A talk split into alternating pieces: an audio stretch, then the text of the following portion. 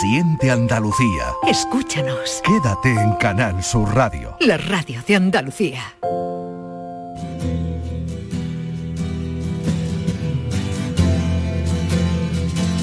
La tarde de Canal Sur Radio con Mariló Maldonado. Ground control to Major Tom. Ground control to Major Tom. Take your protein pills and put your helmet on. Ground control to Major Tom. Seven, six, commencing countdown engines on. Nueva hora en la tarde. Esta mañana leí a alguien que decía que nacemos con una misión, pero que nadie sabe exactamente cuál. Sería muy fácil que nuestra misión en la vida nos viniera dada. Es verdad que estamos siempre en ese viaje, en esa búsqueda de encontrarla. En cualquier caso, parece que no siempre es nuestra decisión. De todo esto vamos a charlar con nuestro invitado de hoy que va camino de convertirse en el primer astronauta con discapacidad en viajar al espacio. Es ya el primer piloto parapléjico español, nadie lo había conseguido antes, ni tal vez nadie se lo había propuesto con el tesón que él le ha puesto. Nos contará los detalles de ese fatal accidente y de su pasión por volar que no la ha perdido. Ha seguido en la aviación y ha empezado su carrera espacial. Camino, como les digo, de ser el primer astronauta con discapacidad en viajar al espacio. Hablaremos enseguida con José Luis de Augusto. Pero tenemos dos cosas que hacer antes. Una de ellas, proponerle a los oyentes el enigma y otra, avanzarles ese café de las 5. Porque ya saben que a las 5 de la tarde tenemos siempre un café calentito para ofrecerles, ¿no? ¿Por dónde empezamos? ¿Por la paranoia o por el café? A ver, venga. Yo lo voy a poner difícil. Lo Tú lo de vas a poner paranoia, difícil, pues entonces espérate. me No, espérate, Yo no, espero. aguanta, Que yo lo voy a poner más fácil, voy a animar a los Pues oyentes. venga, espérate, que no- que no que lo vamos asusta. con el café, Ah, venga. vale. Es que yo pre- prefiero lo fuerte de Francis y ya lo luego me último, lo fuerte y lo último. Venga. Primero la mala noticia y luego la buena, ¿no? es así, siempre. bueno, hoy Marilo es el día maravilloso para los oyentes. Hoy Sí. es vuestro día. Venga. hoy Mira. tenéis la oportunidad Mm. de contarnos cuál es vuestro talento oculto, para qué realmente servís, porque tenemos unas cualidades y unos talentos que luego no nos dedicamos a ello. Y quién sabe si hoy es el día que vas a descubrir ese talento que no lo va- vamos, descubrir digo públicamente y va a haber por ahí alguien que lo va a escuchar y te va a fichar. Todo el mundo, Mariló, tiene un talento oculto, todo el mundo. No, no te rías que todo el mundo tiene un talento oculto. Bueno. Mira, celebrities, cantantes, deportistas, políticos, aquí nadie se queda fuera. Hemos hecho así una rápida eh, Búsqueda. búsqueda y hemos encontrado, por ejemplo, eh, mm, habilidades, por ejemplo, Susan Sarandon, pues resulta que dice que es maravillosa jugando al ping-pong. ¿Quién se lo hubiera imaginado? Nadie, yo creo que nadie. Angelina Jolie dice que es experta en lanzar cuchillos, le pega, le pega. ¿Sí? Ah, no, Sí. no tenía ni idea. Amaya Montero, que le gusta pescar, no la veo yo, pero No, bueno, tampoco. dice que es su Bueno. habilidad. Sara Carbonero, la música, esa sí que la hemos visto con la guitarra en las redes sociales. Oscar Igares Marila, que le gusta la costura. Madre mía, yo no, No me lo tenía hubiera ni idea, imaginado. no tenía ni idea. Ojo a Bueno. Cristina Cifuentes, que dijo literalmente, el bricolaje no tiene secretos para mí. Ahí la ves a ella con un taladro. A ver quién. Bien. Sergio Ramos, ¿eh? Bueno, gran ver. futbolista y tal. Sí. Sabemos que ¿Cuál le es su el- talento oculto? Conocemos uno de sus talentos, jugar al fútbol, ¿no? Sí, Sí, bueno, pues el que tiene muchos, pero el que más últimamente está desarrollando es la pintura. Pinta, Mariló, es un Picasso. Bueno, tampoco te pasa. Bueno, que bueno. hay muchos memes por Bueno, ahí con la eh. Eso es mucho decir, pero Porque bueno, serán no envidia, ¿quién- la quién gente es muy sabe? envidiosa, la gente no, muy quién sabe, quién la sabe. gente es muy envidiosa. El- han, ¿Cuál compa- es? han comparado la lo, lo que hace Sergio Ramos con Sí. los dibujos de su hijo, ¿eh? Así que imagínate. O sea que Oye, nada de ¿y quién Picasso ha- de momento, Picasso ¿no? nada, la gente nada de momento. ya nada. sabes que la bueno, gente en Pero la gente, ¿cómo sabe eso? Si, red- en si redes no Isma, hay- eres muy exagerada. No, ¿eh? Ver. es que no hay ningún dibujo de su hijo en redes sociales. porque Ya. la gente dice esas cosas? lo comparan. Bueno. Pero si no, hay, si no hay fotos, no hay dibujos de sus hijos en redes sociales. Bueno, esto en el Bueno. café. ¿Dónde tiene que llamar la gente? Muy ¿cuál fácil. es tu talento? ¿Cuál Yo es tengo tu muchos, talento? Al muchos 670, no tengo ninguna duda. 670 94 30 15 o 670 940 200 que ya podéis dejar los mensajes si se os ocurre sé- algo gracioso, algo simpático, algo para este café de las 5 El talento que de vamos Miguel a tener en una hora. También, ¿no? El Bueno, de no pues el de no dejar hablar. bueno, mira, pues eso también es un talento. ¿eh? Eso también es un talento. Bueno, Francis Gómez, vamos con la paranoia de hoy. Venga. Bueno, preparado, ¿eh? Porque Bueno. hoy de verdad reconozco que la tra- Que lo suyo es un talento, ¿eh? Traigo una... eso, sí que es un talento, ¿eh, Marilo? Esto, eh, bueno, ya, yo- ya veremos a final de temporada si es un talento o una desgracia. bueno, lo pongo en situación. Venga. Lucy nació un domingo soleado en Hong Kong Vaya. y cumplió siete años en un domingo gris y lluvioso en Macao. Con estos datos, con estos datos, eh, la pregunta es, ¿cuántos años cumplió en 1996? Repetimos la pregunta, eh, repetimos el enigma.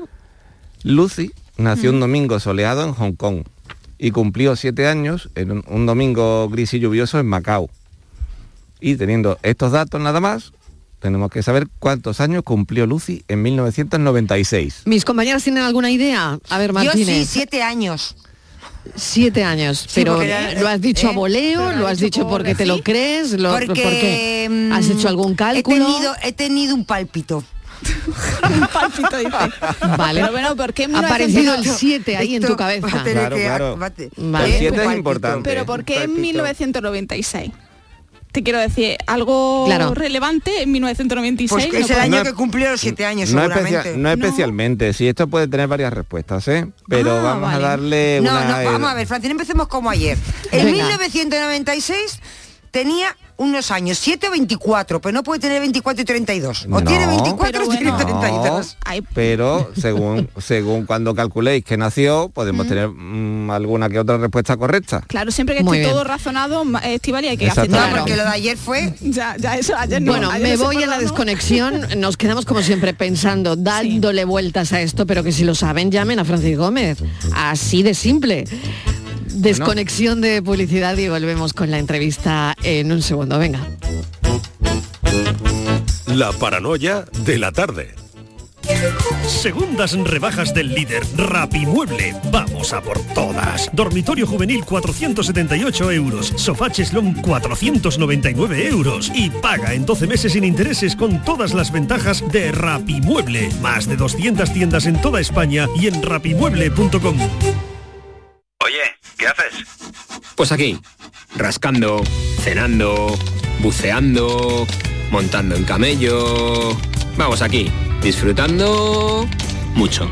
Rascas multiplicador de la 11. Multiplica tu premio y podrás ganar al instante hasta 500.000 euros. Gánalo rápido y disfrútalo mucho. Rascas multiplicador de la 11.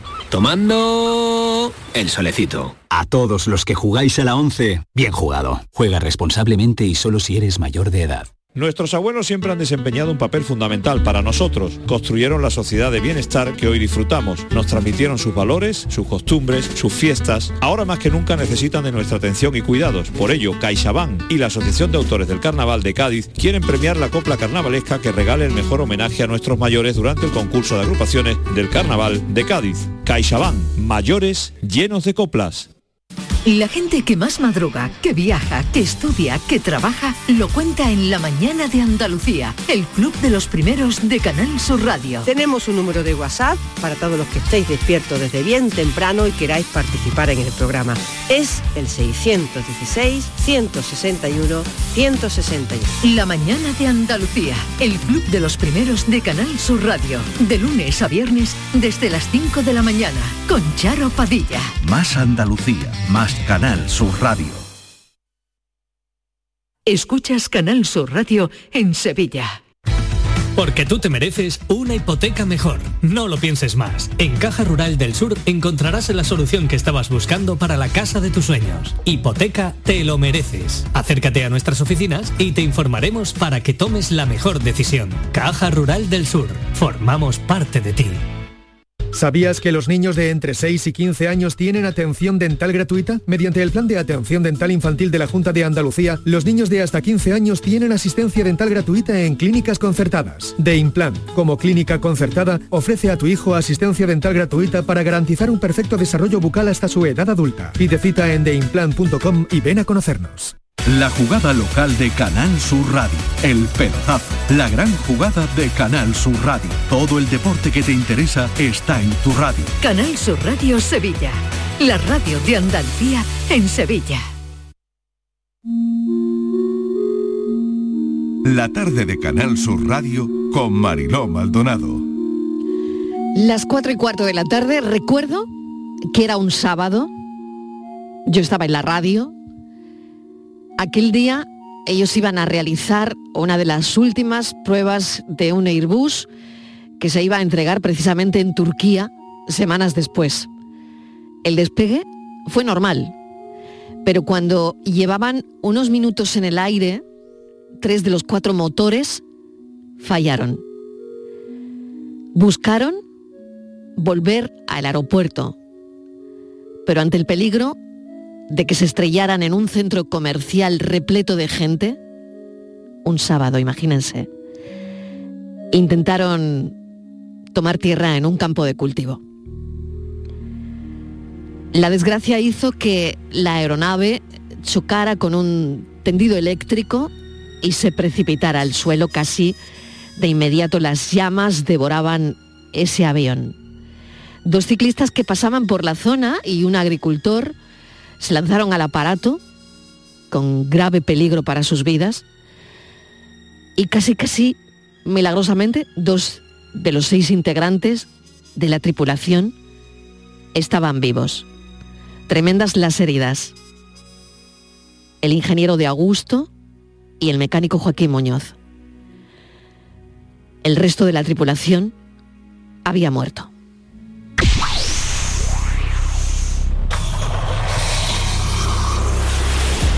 Hoy charlamos con José Luis de Augusto, esta historia de superación con mayúsculas, este piloto sevillano que sobrevive a ese accidente de Airbus ocurrido en Sevilla hace casi ocho años.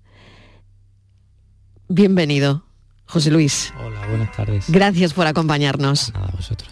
Bueno, ¿cómo cambió tu vida todo esto? Pues siempre lo digo, no, imagínate, ¿no? Al final Mm. eh, yo era una persona normal y corriente, ¿eh? no, pues sí, me dedicaba efectivamente a probar a probar aviones, ¿no? Aviones en vuelo, eh, antes de hacer la entrega al cliente, ¿no? Para, para verificar que todo funciona correctamente, para, para que se entienda de forma fácil. Y como decía, ¿no? Pues mi vida era normal, una persona con su familia, me acaba de casar hace un año o hacía un año y, y bueno, pues viviendo en la ciudad donde había nacido, eh, trabajando en lo que quería y prácticamente pues con, con todo un futuro por delante. Para llegar ahí, José Luis, eh, me imagino que, bueno, horas y horas y horas de trabajo como ingeniero de ensayos en vuelo, ingeniero aeronáutico, que no es una carrera precisamente fácil, ¿no? Considerada de las más difíciles en ciencia, si no me equivoco, ¿no? Sí. Piloto comercial, eh, en fin, toda una carrera que, que tuviste que labrar, labrarte como, bueno, como todo el mundo que hace ese tipo de carreras, a fuerza de mucho esfuerzo, ¿no? Bueno, yo siempre lo digo, eh, al final eh, todos los que o quieren ser buenos, ¿no? De, en cualquier profesión, ¿vale? Sea ingeniero, sea piloto, lo importante no es el esfuerzo ¿no? personal y, y intentar no ser el mejor. Al final ese es el objetivo. Y yo, bueno, mi sueño desde pequeño había sido la aviación y, y por tanto pues siempre me planteaba que bueno quería ser el mejor ¿no? de lo que de lo que hacía y lo que me gustaba ¿no? y así fue ¿no? como me metí en ingeniería aeronáutica ahora se llama aeroespacial y, y bueno y también me hice me hice pues piloto comercial estudié el curso de piloto de transporte y líneas aéreas y bueno, y vi que una salida profesional era esto de los ensayos en vuelo, ¿no? Y, allá que me, me planteé y bueno, en unos años pues, pues conseguí ¿no? el sueño de pertenecer, en este caso a una empresa como Airbus, y, y estar dentro pues probando aviones, ¿no? Una vez que, una vez que después, de- por así decirlo, ¿no? Una vez que llegamos ahí a, a la meta después de todo el esfuerzo que, que había suponido hasta Claro. José Luis, cuando uno se dedica a esto, ¿no?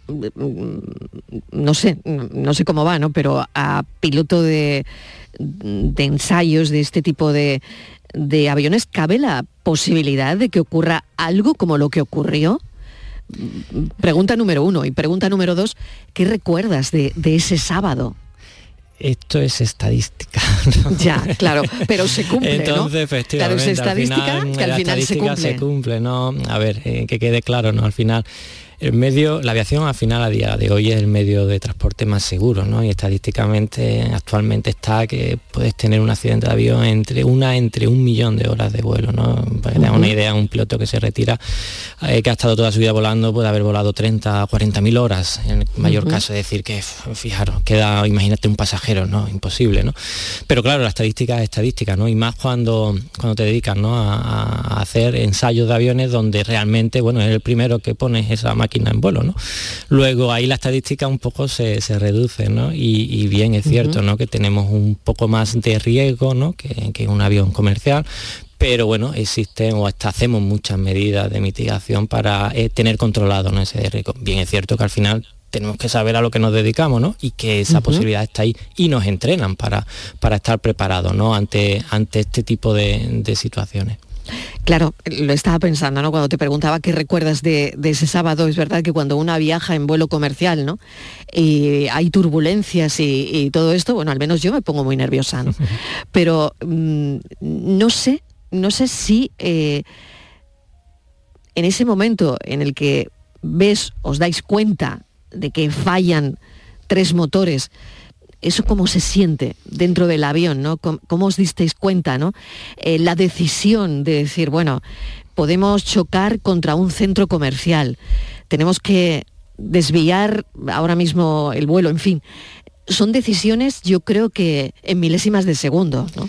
Sí, como decía, ¿no? al final estamos entrenados ¿no? para, para eso y, realmente eh, nuestro entrenamiento prácticamente se basa en cómo responder ante situaciones de fallos, de emergencias de este tipo. ¿no? Entonces al final, eh, y es algo que siempre digo, ¿no? Mm, mi recuerdo de todo eso fue pues una actuación totalmente increíble y profesional ¿eh? por parte de los seis personas que íbamos como tripulantes y realmente cada uno haciendo su labor y hasta el último momento. Realmente eh, en estos casos y demás es increíble ¿no? lo que hace la capacidad mental ¿no? y, de, y, de, y de intentar solucionar y para lo que estás entrenado. ¿no? Así que, bueno, ya te digo, aunque unas circunstancias complejas y complicadas, pero te queda esa satisfacción, ¿no? que cada uno de, los que íbamos ahí hicimos lo mejor que sabíamos hacer nuestro trabajo para, para que la, bueno, llegara al mejor o la situación, resolver la situación de la mejor manera posible.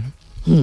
El accidente que cambia tu vida, que bueno, luego no sé hasta qué punto, porque no sé si ha cambiado del todo la persona que eras, ¿no? Eh, los sueños que, que tenías, porque probablemente si eras una persona con ese empuje, mm, como estamos viendo, probablemente lo haces igualmente desde otra perspectiva ahora mismo, ¿no? A pesar de, tus lesiones, ¿no? Sí, y- pero siempre lo digo, y esto tiene que quedar claro, es decir, eh, en ese momento eres una persona po- como cualquier otra, y yo recuerdo, es decir, yo estuve seis meses en el hospital y me costó bastante, ¿eh? bastante superar, yo sufrí una lesión medular, eh, una paraplegia, ¿no? A lo que se, se- la gente día a día conoce, voy en silla de ruedas, y, y es duro, es decir, mm, yo estuve pues dos años, casi tres años, ¿no? Intentando un poco superar o recuperar mi autonomía. ¿Vale? Y que a día de hoy continúo, ¿no? Intentando pues autonomía para recuperar una vida lo más normal posible, ¿no? Sie- Siempre digo, ¿no? Mm, Yo no era capaz de terminar una serie, ¿no? De, por la noche de- en la tele, pues porque no era capaz de estar más de 45 minutos o 50 minutos en el sofá, ¿no? Tenía que, que Mm. tumbarme, ¿no? Entonces, bueno, pues una situación difícil. Y, y eso no significa que a posteriori, ¿no? Una vez que, bueno, tú ves que empieza a ver la salida a esa, a toda esa adaptación, pues empiezas a pensar, ¿no? Y a pensar en tus sueños y tus sueños, y en el caso mi sueño de siempre había sido la aviación, ¿no? Y para lo que había estado estudiando, había estado preparado, preparándome y en lo que estaba trabajando, ¿no? Y entonces dije, oye, mm, esto no, no puede quedarse, no puede quedarse en el olvido, ¿no? Tengo que, aplicar de alguna manera u otra eh, mi conocimiento, ¿no? Pues para intentar mejorar, ¿no?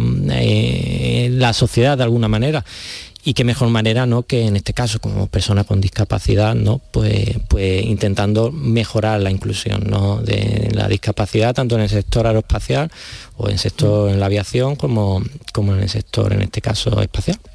Tengo que recordarle a los oyentes que tiene la medalla de Andalucía en el año 2018, precisamente por eso, por el tesón eh, que en la actualidad colabora con, con proyectos como está comentando para la normalización de la discapacidad en el sector aero- aeroespacial, pero también yo, mm, claro, te traíamos al programa porque has formado parte de ese primer proceso de selección de para astronautas, eh, no sé si digo bien el término, Sí, de la. Agencia Espacial Europea, Sí. donde eh, podamos verte, mm, bueno, ser incluso el primer astronauta con discapacidad en viajar al espacio. Creo que estos son palabras mayores porque, bueno, ya mm, no sé si después de esto habría más cosas, que seguro que sí. Seguro que sí, Seguro sobre que todo sí. mejorar el acerado de mi calle, por ejemplo, ejemplo. cosas tan fáciles como esa, ¿no? por Sí. ejemplo, por ejemplo, Siempre- pero esto es eh, poner la vista, yo creo, en, en- en algo tremendamente ilusionante, ¿no? Ir, ir al espacio, que ya lo es, e ir al espacio con una discapacidad. Pero fíjate, el objetivo, el objetivo más allá de un objetivo puramente que pueda ser individualista Mm. por mi cuenta, por mi parte, Sí. ¿no? Al final es un objetivo de cara a, a cambiar la mentalidad un poco de, de la sociedad en la que vivimos. Y es así, vivimos en una sociedad donde, bueno, hasta cierto punto en nuestra historia, pues se ha considerado la discapacidad como eh, algo limitante, ¿no? Y muchas veces nos olvidamos, ¿no? Que esa persona puede tener una serie de limitaciones, pero también seguro que tiene una serie de capacidades, ¿no? Y eso es lo que intentamos, ¿no? Demostrar con este tipo de proyectos, ¿no? Con el proyecto para astronautas o con el tema de, de la inclusión dentro de, de la aviación Mm. como pilotos, ¿no? Y es eso, ¿no? Eh, que cuando veamos a una persona, que cuando en un proceso de selección de cualquier empresa, em, sea una empresa de, de ingeniería, sea una empresa de lo que sea, que cuando vean a una persona entrar con discapacidad, ¿vale? Mm, esas personas, los que están seleccionando a esa persona, pues se detengan a ver cuáles son las capacidades, ¿no? Antes de ver la limitación que es la silla de ruedas, la dificultad para ver, ¿no? Dificultad para oír, ¿no? Entonces, eh, eso es importante. ¿Y cómo se hace eso? Pues a través de proyectos pues como estos, ¿no? Significativos, ¿no? El hecho de que el sector aeroespacial al final es un referente para el resto, el hecho de que seamos capaces, yo o cualquier otra persona, de enviar o, o de ser la primera persona con discapacidad en viajar al espacio, pues será un referente completamente y a Sin partir de ahí pues diremos, oye, pues si hay astronauta con discapacidad, pues ¿por qué esta persona no puede estar trabajando de ingeniero en esta empresa, ¿no? O aquella persona eh, con una deficiencia visual está haciendo aquel trabajo, ¿no? Y ese es el objetivo, ¿no? Ese es el objetivo que, que en principio en 2021 se planteó la Agencia Espacial Europea y en Estados Unidos, pues con AstroAces, eh, pues también se está planteando con objeto de en los próximos años, ¿vale? Eh, pues intentar enviar a una persona al espacio con, con discapacidad. ¿no? Y te encantaría ser tú, está claro. Pues sí, pero bueno, ¿no? pero porque al final es parte de mi trabajo. Es que Claro, si al claro, final, claro, sí, eh, al final, al final yo eh, lo que me he dedicado antes del accidente a hacer, eh, a probar aviones, ¿no? A probar elementos que no habían volado, que eran la primera vez, ¿no? Que volaban. Eh, ahora estoy haciendo porque lo no, mismo. Porque no te da ningún miedo, José Luis. Es decir, porque no mm, es tanta la pasión probablemente que uno siente por lo que hace, ¿no? Que un accidente como el que tuviste mm, no cambia nada. Cambia determinadas cosas, como estás explicando, pero no cambia la esencia. no cambia nada desde el, prim- desde el punto de vista donde desde el, desde el puro conocimiento no Eh, realmente sabes por qué ha pasado sabes cuáles han sido las causas y sabe, pues bueno, que realmente eh, dentro del campo donde nos manejamos, de la aviación, y en este caso del espacio, pues, pues bueno, existen o se gasta muchísimo dinero en, mejorar esa seguridad, ¿no?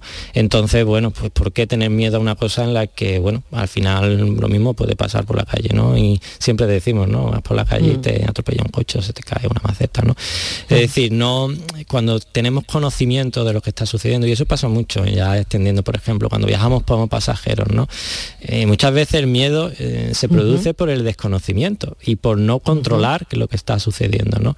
Entonces, eso es lo que hay que, muchas veces, eh, ese conocimiento es lo que hace que el miedo desaparezca, ¿no? Y en mi caso, bueno, miedo, bueno, sabemos cuáles son los riesgos, existen unos riesgos y por eso el hecho de enviar a una persona con discapacidad, ya sea con una lesión medular o con cualquier otra limitación, conlleva una serie de estudios, que es lo que se están ahora haciendo, probablemente un par de años, donde con objeto de que de, pues de esas posibles limitaciones que nos podamos encontrar eliminarlas, ¿no? Eliminarlas, como a través de la tecnología, ¿no? Y ese, y ese es el objetivo, ¿no? Al final que, nos planteamos y que, y que tenemos que perseguir.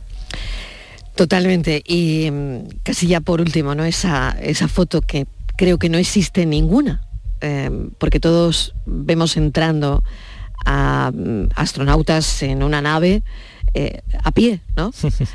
Eh, esa es la foto, o saliendo o entrando, ¿no? Bueno, curiosamente entran a pie y salen en silla de rueda o, transportados. Claro, es verdad, salen transportados, efectivamente, pero claro, aquí sería dar un paso más, ¿no? Sí, tener, tener esa imagen, pero esa imagen real, ¿no? De la silla de ruedas entrando quizás a la nave, ¿no? Exactamente, esa, esa sería la foto ¿no? que, permitiría, ¿no? por así decirlo, mm. normalizar, eh, en este caso, eh, eh, para el resto de la sociedad o ser una referencia para el resto de la sociedad con objeto de, de mejorar la inclusión ¿no? en todos los sectores. Y ese es el objetivo. ¿Cuánto significado tiene todo eso? José Luis de Augusto, yo te agradezco enormemente que hayas venido a la radio a contarnos esto. Bueno, luego están esos ensayos en microgravedad, que, no tengo ni idea, no tengo ni la menor idea cómo son, cómo son esos ensayos en microgravedad. Eh, porque claro, tienes que, me imagino, someter al cuerpo a un entrenamiento para mm, meterte eh, en una nave que, Claro. Vas a estar durante tiempo en el espacio, ¿no? Fíjate, al final en el espacio todos somos personas con discapacidad, no estamos preparados para una situación de ingravidez. Entonces, fíjate la, situación. Luego es una normalización del mismo modo, es decir, el hecho de cuando estamos ahora, por ejemplo, ¿no? en, diciembre, ¿no? que hemos estado haciendo la campaña de vuelo en, microgravedad, eh, pues realmente en un entorno de ingravidez todos somos igual de patosos y todos somos en un primer momento igual de válidos, ¿no? Y ese, eso es lo que al final se, se intenta ¿no? demostrar. Y es decir, pues sí, podemos tener una serie de limitaciones, la tecnología la, está para eliminarlas, pero que todo es conseguible, todo se puede hacer y que eliminar ¿no? la figura, siempre lo digo, la figura del piloto perfecto, la figura del astronauta perfecto. ¿no? Eh, hay pilotos guapos, mm. feos, altos, bajos y astronautas del mismo modo. Pues, ¿Por qué no astronautas con discapacidad? ¿no? Qué buen discurso. José Luis, qué buen discurso. Esta mañana leía a alguien que decía que nacemos con una misión pero que nadie sabe exactamente cuál. Y que sería muy fácil eh, saberlo, ¿no? Que, nuestra misión en la vida nos viniera dada, ¿no? Y es verdad que estamos siempre ¿no? en ese viaje, en esa búsqueda de, encontrarla independientemente de todo lo que ocurra alrededor, ¿no? Efectivamente, ¿no? y, bueno, yo creo que, como digo siempre, mi objetivo y bueno, la situación me ha encuadrado en esta, en esta, en esta etapa y en este proyecto, ¿no? Pero somos igual de válidos, ¿eh? Eh, desde nuestro, vamos, desde el abuelo que es capaz de guiar al mm. nieto y enseñarle lo que mm. sabe, al padre que le dedica todas las noches un tiempo al hijo para contándole un cuento. Es decir, lo que tenemos que perseguir es que dentro de nuestras capacidades no pues seamos capaces de transmitir esa ilusión de, las mm. posibilidades y de, y de nuestras capacidades hacia las personas que nos rodean.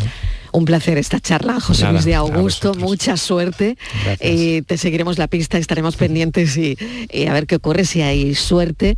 Y bueno, hay un andaluz que se convierte además en el primer piloto en, eh, ir al espacio en- con esos ensayos de microgravedad y perfectamente preparado, eh, que va a significar tanto para la inclusión de las personas con discapacidad, no solo, no solo en el espacio.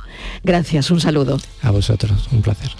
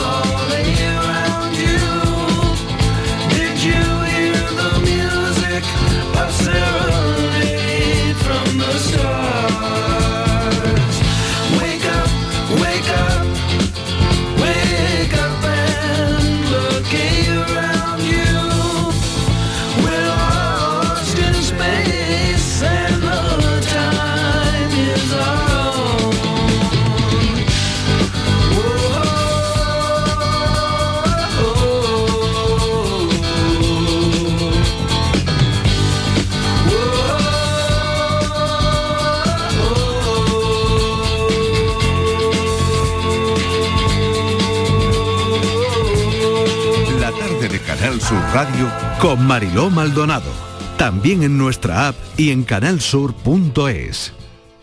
Aquadeus, ahora más cerca de ti, procedente del manantial Sierra Nevada, un agua excepcional en sabor, de mineralización débil que nace en tu región. Aquadeus Sierra Nevada es ideal para hidratar a toda la familia y no olvides tirar tu botella al contenedor amarillo. Aquadeus, fuente de vida, ahora también en Andalucía. Gente de Andalucía te invita este sábado a disfrutar en directo del programa desde Churriana de la Vega.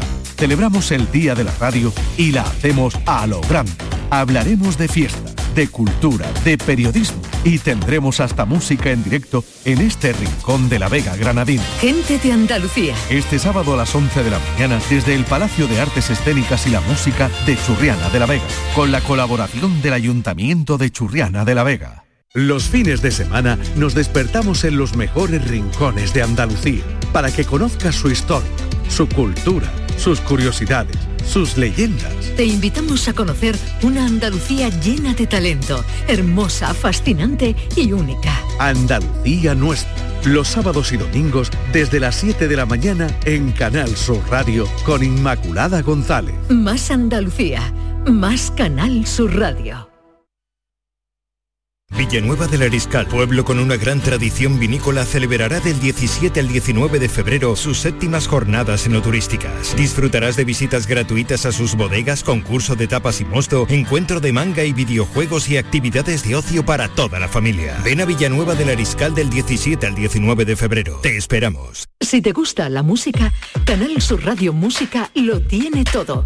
Pop, rock, indie, rap, jazz, todos estos géneros y ritmos y la mejor selección musical de los 60, 70, 80, 90 y el nuevo milenio están en Canal Sur Radio Música y con auténticas joyas de nuestro archivo sonoro. Una radio 100% online, 100% a tu alcance y lo mejor, 100% música. Canal Sur Radio Música, la música de tu vida. Grupo de emisoras de Canal Sur Radio. La radio de Andalucía. Ya saben los oyentes que nos encantan las historias que nos hablan desde el pasado. Ya saben que cada tarde queremos conectar Andalucía con la historia y lo hacemos rescatando momentos de una manera muy sencilla.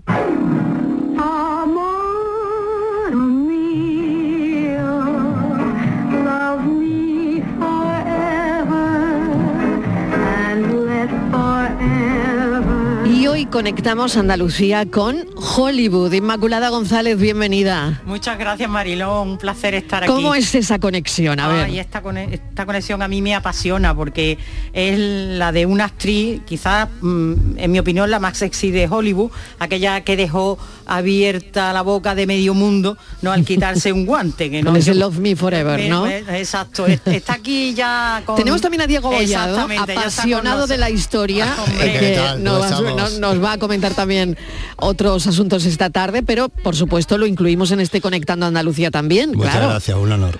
Sí, porque él es un apasionado también de todas estas historias. Estábamos hablando precisamente de la vida tan dura y tan trágica, a fin de cuentas, que tuvo Mm. eh, Rita Hayworth. Pero la historia es que eh, efectivamente ella conquista el mundo con esa, eh, esa escena del guante, que por cierto, Mariló, aquí en España la prohíben porque se creían las mentes, la- las bien pensantes, que, que iba a hacer un striptease. Entonces, Claro, que- la- que después iba to- que después del guante Sí, iba todo lo demás. O te lo imaginabas, o te lo imaginabas, que, claro. que la imaginación es peor, ¿eh? en estas cosas. Mira, pues yo estoy de acuerdo contigo, Diego. Yo creo que era mm, peor lo que Sí. probablemente pensaban esas mentes retorcidas que iba a pasar que lo que pasó, ¿no? Ciertamente. claro, claro. Eh, De hecho, además, cuando tú ves la imagen de ella, vuelves a ver ese fotograma, te quedas embobada. ¿eh?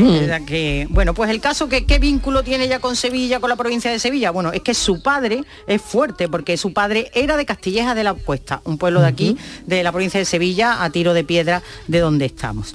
Así que, aunque ella Ese nació- era el vínculo, ese ¿no? era su vínculo, claro. Su padre era de aquí. Ella nació ya en América, desde luego, en el barrio neoyorquino de Brooklyn, en 1918. Eh, pero, como digo, su padre eh, nació aquí. Ella se llamaba, eh, de hecho, la escriben como Margarita Carmen Cansino, un apellido muy vinculado a Castilleja. Eh, y su padre lo que pasa es que es que emigra, era bailador, guitarrista y emigra, era artista. Y emigra a, a Estados Unidos, América, porque busca el sueño americano, lo que quiere realmente es triunfar en el mundo artístico. Y ella empieza con su padre entonces. Ciertamente, sí, muy- desde muy pequeña, porque al principio iba también con su hermana. Eh, le llamaban, era un grupo, le llamaban el, de Un dan- dúo. un- un- casi un trío, los Dancing Aunque, claro, Cansinos. es- Se tenía, que saber, tenía que saber dar una patadita, seguro. Claro, ¿no? claro, claro, Seguro que imagínate, sabía dar una patadita claro. estupendamente, porque de Claro. casta le venía el galgo, Hombre, claro. que de hecho, de hecho además su abuelo, o sea, el padre de su padre y mucha de su familia era toda familia de artistas, ¿eh? de esos bailadores, guitarristas. Ella empezó demasiado joven, decía ella, ¿no? Que empezó ya a los 13 años, su padre ya la había obligado a ir a clase de baile y a ella por lo visto no le gustaba mucho. Pero con 13 años ya trabajaba y la obligaba además a, a que figuraran como pareja no como padre e hija. En fin, que ahí hay una, una parte de su historia que es un poco complicada. Eh, la ve un cazatalentos americano y enseguida lo que hace es cambiarle el nombre. Le quita el de Margarita y le pone el de Rita.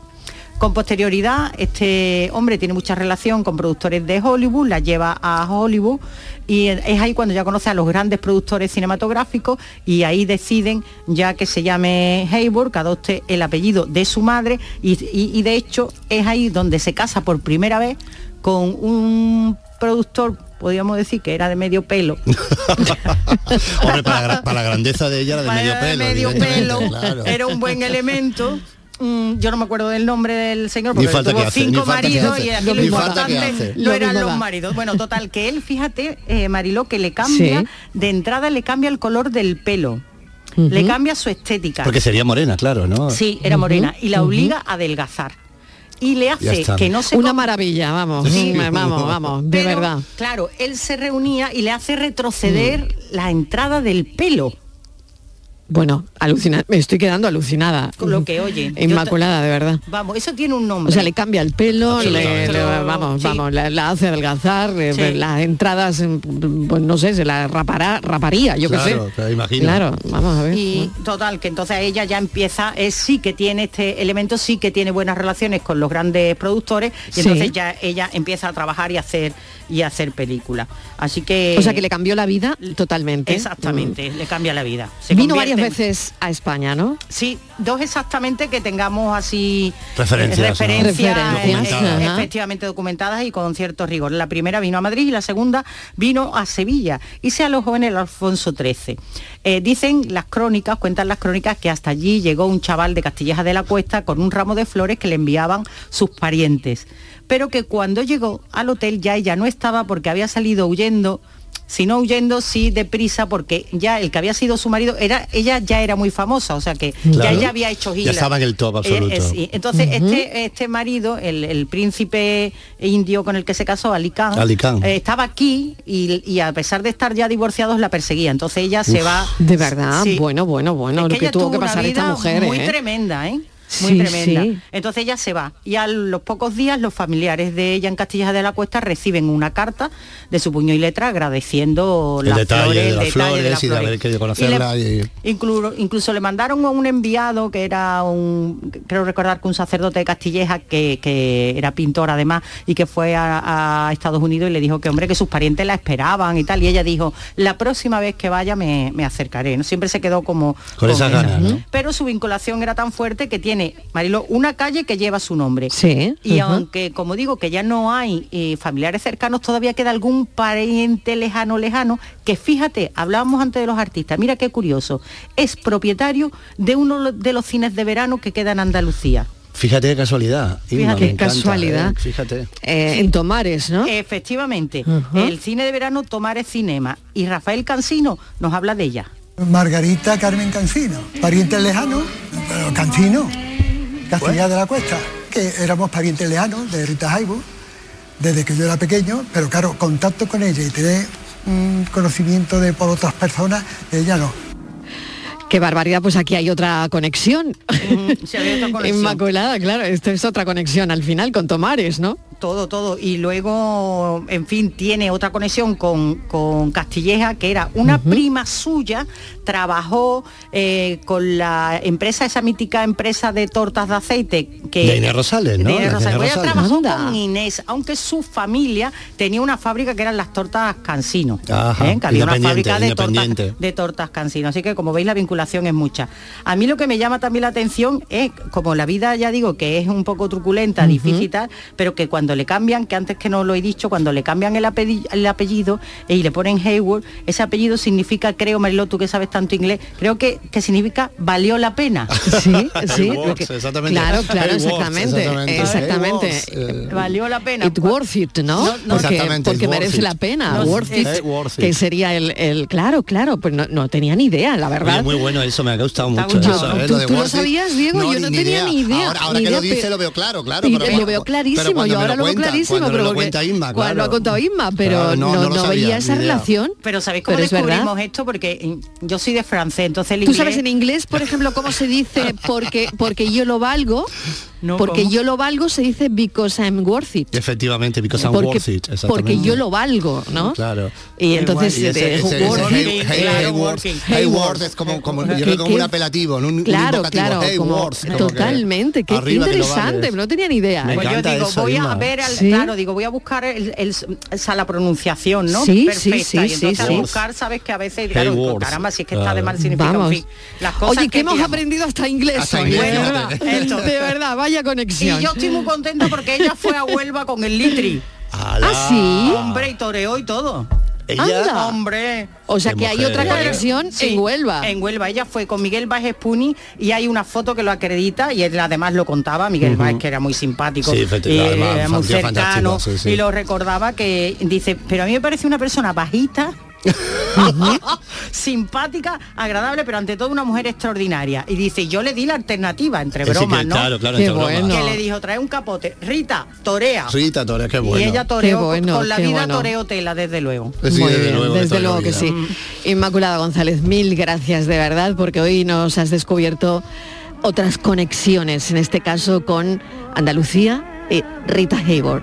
Gracias, un besito. Otro para ti. Seguimos con Diego, sigo con Diego porque, Venga, bueno, madre mía, Diego, qué descubrimiento. Hoy vamos de, de descubrimiento en descubrimiento. Yo creo que sí. Bueno, ha sido hace unos días eh, tremendo porque mm, es un descubrimiento que tiene muchísimo que ver con eh, Utrera.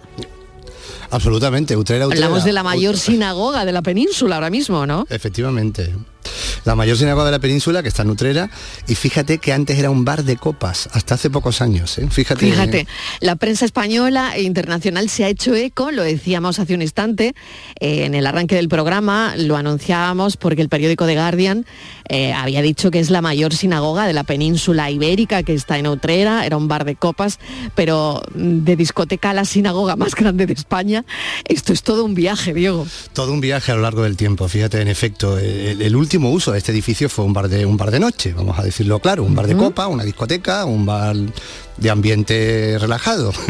Todavía, fíjate, se distinguen los colores un tanto estridentes, del, típicos de un bar de copas nocturnos, ¿no? Pero después de sinagoga, que fue lo primero, también fue iglesia, hospital, asilo para niños, escuela, restaurante y ya por último sala de fiesta. Un edificio muy amortizado por la historia. Absolutamente, Amortizado absolutamente. totalmente por la historia y con diferentes usos, ¿no? Como estás contando. Así es, la vida es la historia, ¿no? Ha tenido usos muy diferentes. Ahí se ha, fíjate, piénsalo, vamos a pensarlo bien, ahí se ha rezado en dos religiones a veces enfrentadas. Se han curado personas porque fue un hospital. Se ha aprendido a leer y escribir y también se ha ligado porque era un bar de noche. ¿eh? Y, to- y- y si lo pensamos, en Mariló, todas actividades fundamentales y básicas en la vida humana ¿eh? y compartidas todo en un mismo espacio. ¿eh?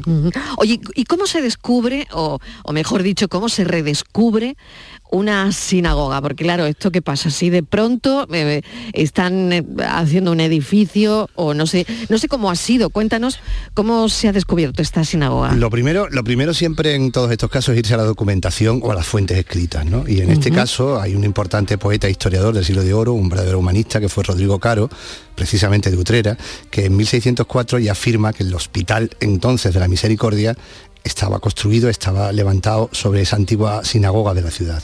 A partir de ahí, el ayuntamiento, por, por- porque tiene la oportunidad, compra el espacio, arriesga, porque todo esto son todavía papeles, todavía esto no, no está demostrado. Y se pone, entra a trabajar arqueólogos en este espacio y ahí esos arqueólogos empiezan a desbrozar todas las capas históricas posteriores, el hospital, el bar, la escuela. Que, que- que lo han ido cambiando, evidentemente, ese espacio hasta encontrar los rasgos originales y comunes que tienen todas las sinagogas. ¿no? Claro, en este caso de Utrera eh, se han encontrado ya evidencias mm, confirmadas, ¿no? Que estamos ante una sinagoga, ¿no? Pero, pero no sé, me imagino que hay unos parámetros, ¿no? Para determinar cuáles son esas evidencias. Claro, las sinagogas como, como, como las iglesias, por ejemplo, tienen rasgos comunes que las definen, ¿no? En esta de Utrera ya se ha encontrado el Beyal, que es una especie de hornacina donde se guardaban los pergaminos de la Torá, ¿no?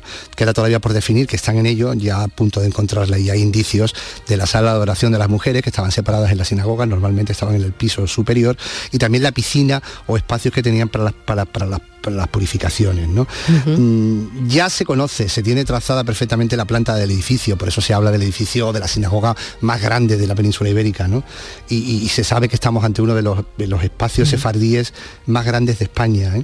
Un país fíjate a donde a pesar de la importancia y de la presencia judía no quedan tantos restos arquitectónicos no hay de hecho hay cuatro sinagogas mm, en España dos en Toledo una en Córdoba otra en Segovia y hay indicios de otra en Úbeda no también pero Fíjate, quería, tanto. claro, quería preguntarte eso, ¿no? Eh, lo hablábamos también a las 3 de la tarde cuando avanzaba este tema, pues eso, eh, comentábamos que hay dos sinagogas en Toledo, una en Córdoba, otra en Segovia y esta que ya hay indicios de que sea otra de ellas, ¿no? absolutamente indicios Pero claro, confirmados sí, sí. confirmados, pero ¿cómo se explica? Diego, que queden tan eh, que quede tan poco patrimonio arquitectónico sefardí. ¿Cómo, cómo- qué explicación crees tú que tiene eso? Sí que choca, es verdad. Bueno, hay que tener en cuenta que los judíos fueron expulsados en 1492 y las sinagogas fueron recicladas en otros usos y modificadas para evitar cualquier rastro de su antiguo origen, ¿no? Estamos hablando de una historia de alguna manera de vencedores y vencidos, ¿no? Y lo interesante es que esa cultura sefardí en la diáspora, fíjate, conservara la lengua, conservara muchas tradiciones ibéricas. Tú fíjate que en 1492 la lengua española es la lengua franca del Mediterráneo. El 1400 a partir de 1492 Colón va a llevar, Colón y, la- y la- y los descubrimientos en, en castellanos en América van a llegar a la lengua española allí, pero a partir de 1492 en el Mediterráneo, en todo el entorno del Mediterráneo, especialmente en todos los países que tienen que ver con el Imperio Otomano, se van, van- se van, van a emigrar todos estos sefardíes y se va a convertir en la lengua el español, el, espa- el español que ellos hablan, que no hablan otra lengua que el español, se va a convertir en la, en la lengua franca del Mediterráneo, precisamente gracias a los judíos mm, expulsados, ¿no? Fíjate, ¿eh?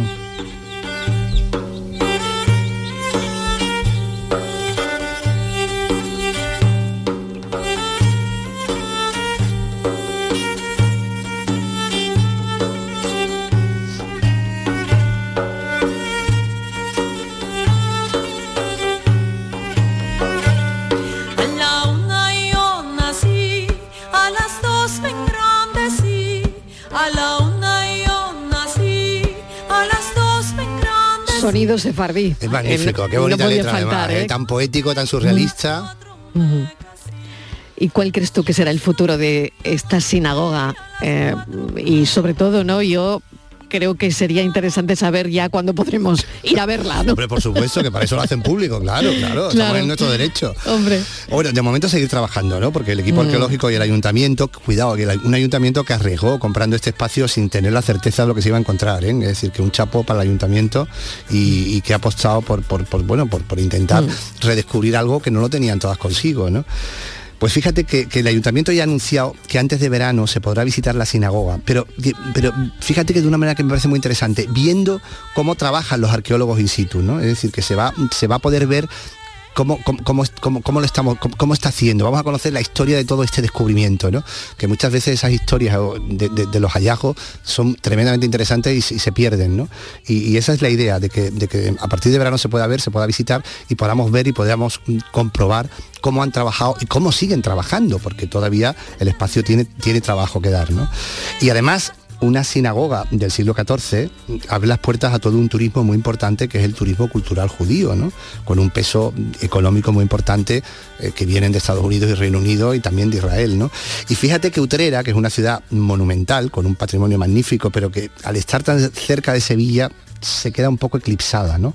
Con lo cual yo creo que vamos ahí a, a abrir, una puerta fantástica para, para, la posibil- para posibilidades como la de esta ciudad. ¿no? Qué interesante ese dato, ¿no? Qué, qué interesante lo que acabas de contarnos sobre, claro, hay un turismo cultural Claro, de muy ahí- potente de ahí muy de ese interés internacional, de ahí ese interés internacional en los Mm. grandes periódicos, de decir, una nueva mm, sinagoga, la más grande de la península ibérica del siglo XIV, que la redescubrimos y la encontramos, ¿no? Por eso la, la- por eso la prensa internacional también se vuelca en, este, en, en esta noticia, ¿no? Porque, porque para la cultura judía mm, y para, y para todos los, judíos que están repartidos por el mundo, la cultura sefardí es muy importante, porque fue una de las culturas fundamentales en, la época, en- bueno, en la definición moderna del judaísmo y, de los judíos que siguen, que siguen por Europa y Estados Unidos. Qué suerte, Diego Bollado, tenerte y que nos expliques todo esto con detalle. De verdad que me ha encantado el tema y sobre todo, bueno, esto forma parte de nuestra historia, por supuesto, ¿no? Un lugar de reencuentro con nuestra propia cultura, como es la cultura sefardí. Efectivamente, eso es lo importante, que al fondo es reencontrarnos con, como decía el rey, el rey Felipe VI, cuando tú sabes que en el 2015 se le concede la nacionalidad a todos los que puedan, la nacionalidad española, a todos los que demuestren que descienden de judíos sefardíes, ¿no? Y cuando el rey presenta, presenta aquel proyecto, aquella historia, decía, ¿cuántos hemos echado de menos? ¿no? Entonces, de alguna manera es como, como ponerlos en su sitio, ¿no? Y ponernos nosotros, porque todos formamos parte del mismo entorno y de la misma cultura. Pues ahí está, en Utrera, Diego Bollado, un placer, como siempre. Placer mío.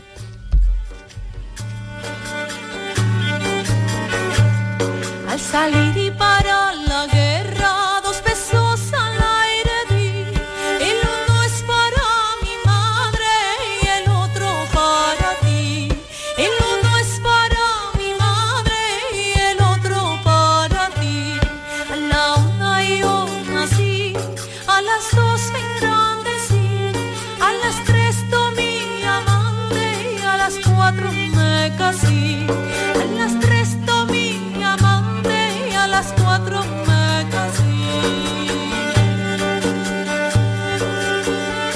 Y con esta música nos adentramos en el programa Por tu Salud que dirige Enrique Jesús Moreno, dirige y presenta.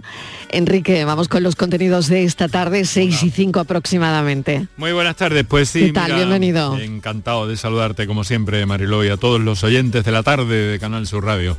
Mira, eh, eh, eh, recientemente, hace, bueno, en realidad ha sido eh, hace unos días, la. Consejería de Inclusión Social, Juventud, Familias e Igualdad de la Junta ha firmado un acuerdo de colaboración eh, para aliarse con los farmacéuticos para combatir la soledad no deseada de las personas de más de 55 años en Andalucía y de esa forma pues eh, prevenir el aislamiento de este grupo de personas en nuestra sociedad eh, que puede tener a partir de ahora en su farmacia comunitaria una importante ayuda para buscar recursos que le ayuden a revertir esa situación y que les haga también de guía y acompañamiento para tratamientos y demás, ¿no?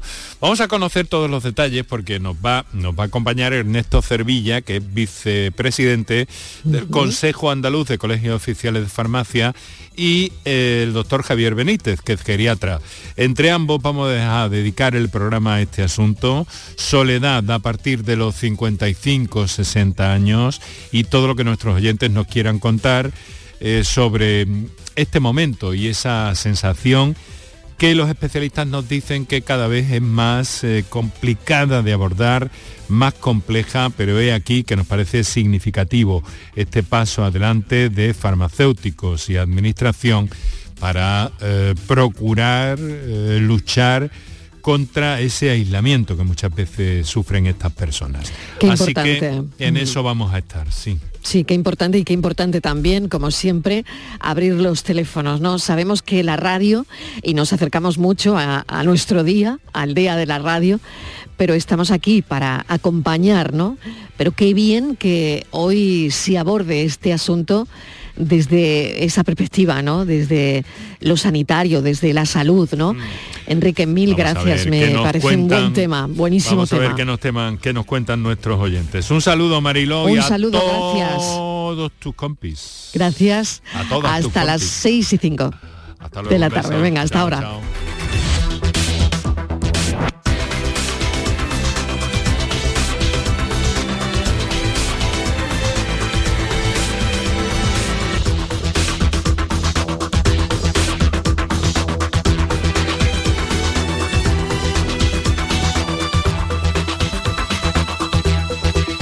La tarde de Canal Sur Radio con Mariló Maldonado. También en nuestra app y en canalsur.es.